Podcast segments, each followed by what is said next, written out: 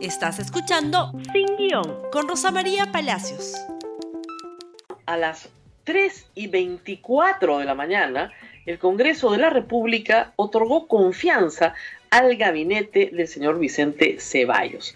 89 votos de 130 lo favorecieron. Votaron en contra, eh, en contra de la confianza las bancadas de Fuerza Popular, UPP y Frente Amplio, es decir, las más radicales, si quieren, aunque sus radicalismos varíen, se encuentran en el voto para censurar al gabinete Ceballos, cosa que no se logra, porque Acción Popular, Podemos, Somos Perú, FREPAP, el Partido Morado y Alianza para el Progreso le dan la confianza. El señor primer ministro se presentó y en Em, ejercicio del artículo 135 de la Constitución dio cuenta de todos los decretos de urgencia, más o menos en grupos, de, em, que se habían emitido durante el interregno parlamentario. Ahí, como les había explicado, la cuestión de confianza o la moción de censura es potestativa. No pidió confianza sobre la materia y avanzó luego ya sobre lo que se llama la política general de gobierno y se olvidó de hacer cuestión de confianza, aunque es eh, fáctico, se entiende fácticamente que estaba hecha y por eso se vota ayer esa materia a las 3 y 24 de la mañana, no habiéndose tampoco presentado una moción de censura por la parte de los decretos de urgencia, por parte o iniciativa del Congreso. Se cierra un capítulo en realidad de la historia del Perú, un capítulo muy em, novedoso, porque nunca se había legislado por decretos de, urgencia en un interregno parlamentario. Se cierra un capítulo que en algunos momentos fue muy confuso, pero que gracias a una interpretación creo que válida de la Constitución, se pudo cerrar. Un capítulo de abierta confrontación entre el Ejecutivo y el Legislativo. Sin embargo, la presentación del señor presidente del Consejo de Ministros ayer fue también muy especial porque normalmente un primer ministro va al Congreso dentro de los primeros 30 días a presentar el futuro, lo que, lo que ese gabinete quiere hacer hacia adelante. Y este primer ministro llega con siete meses de gobierno. Entonces presentó más bien el pasado, lo que había hecho, la justificación de la ejecución de la política del gobierno, que es algo muy distinto que presentar un plan. Hubo una ausencia, creo yo, de perspectiva, una ausencia de futuro. Y en política no dar un futuro en realidad no es muy atractivo, hay que decirlo. Sí ofreció, y eso con toda claridad, elecciones libres, democráticas, neutrales el próximo año.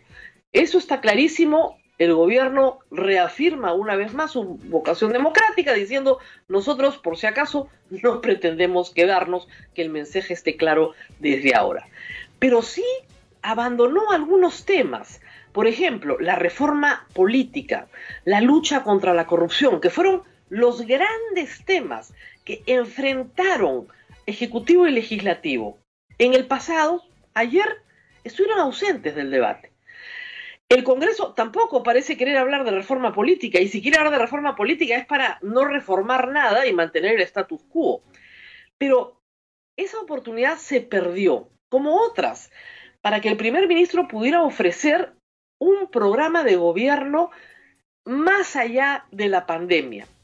Pero claro, el mensaje tuvo ese eje, tuvo un mensaje antes de la pandemia y un mensaje post pandemia. Si uno escucha al primer ministro y cree firmemente en lo que nos está contando, pues se iría a dormir muy tranquilo porque en realidad todo se está manejando bien. El debate le recordó al primer ministro y al gabinete que esa no es la impresión ni de los congresistas ni de la población. Sin embargo, el nivel académico exhibido por los congresistas, digamos que dejó bastante que desear.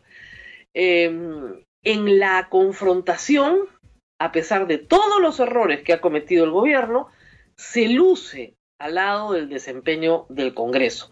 Y eso ayer se dejó notar. Aparentemente los congresistas han seguido algún curso de declamación poética patriótica.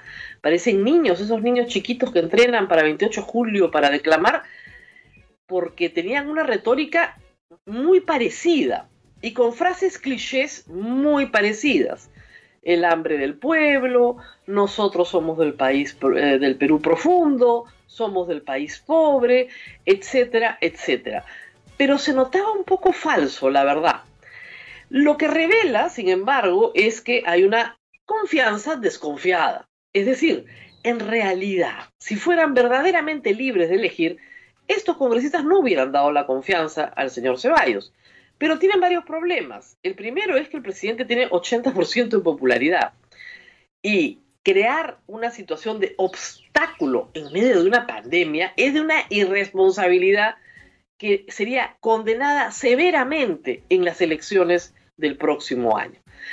A personas ultra radicales eso molesta demasiado porque además saben que con sus votos, ¿no es cierto?, no se iba a frenar la confianza del señor Ceballos, como los grupos de UPP, Antauro, digamos, este, Keiko Fujimori o, em, o eh, Marco Arana y Frente Amplio. Pero para el resto de los grupos sí estaba mucho en juego por esa razón. Entonces no podían censurar a Ceballos, el antecedente de Salvador de Solar era muy malo, no podían tampoco enfrentarse a la población en un momento de pandemia, pero manifestaron en el discurso su desagrado, su molestia. Algunos ciertamente eh, pidieron renuncias, por ejemplo, pero de una manera poco consistente. Es decir, el señor Luna, por ejemplo, pedía la renuncia de la ministra de Economía, acusándola de estar vendida a los intereses del gran capital y de las AFPs. Pero inmediatamente había que recordar que el señor Luna ha sido acusado de no pagar las eh, contribuciones a las AFPs que legítimamente hacen sus trabajadores. El señor Urresti, por ejemplo, señaló que no había ninguna consideración por el vendedor ambulante e inmediatamente aparecieron las imágenes donde el señor Urresti, como jefe de seguridad de la Municipalidad de Los Olivos, perseguía a los ambulantes y les quitaba su mercadería. Es difícil encontrar consistencia en este tipo de diálogo.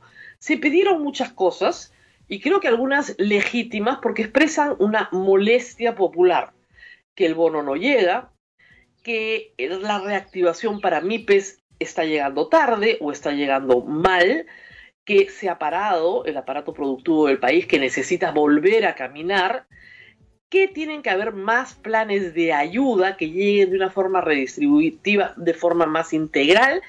Todo eso es atendible.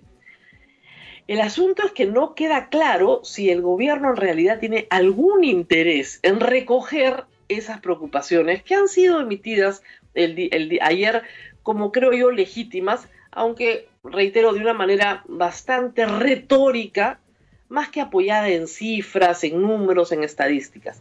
Pero en fin, eso es el Congreso que tenemos, el capítulo se cerró, ¿va a cambiar algo en la política peruana? Lo dudo, solamente es una amanecida más en el Congreso de la República. Lo que sí creo que podría ser el Ministerio de Salud y de manera urgente es eh, pasarle a los congresistas algunos videos informativos sobre cómo usar una mascarilla. Ayer hemos visto casos eh, de mal uso de mascarilla dramáticos en agrupaciones políticas incluso que han sufrido de la misma pandemia que estamos sufriendo todos los peruanos en carne propia. Así que sería bueno esa contribución para que aprendan a usar una prenda que todos los peruanos tenemos que usar y que en el ejemplo de nuestras autoridades vemos la forma correcta de usarla. Muy bien, nos tenemos que despedir, se nos acaba el tiempo, que tengan un gran fin de semana. Gracias por escuchar Sin Guión con Rosa María Palacios. Suscríbete para que disfrutes más contenidos.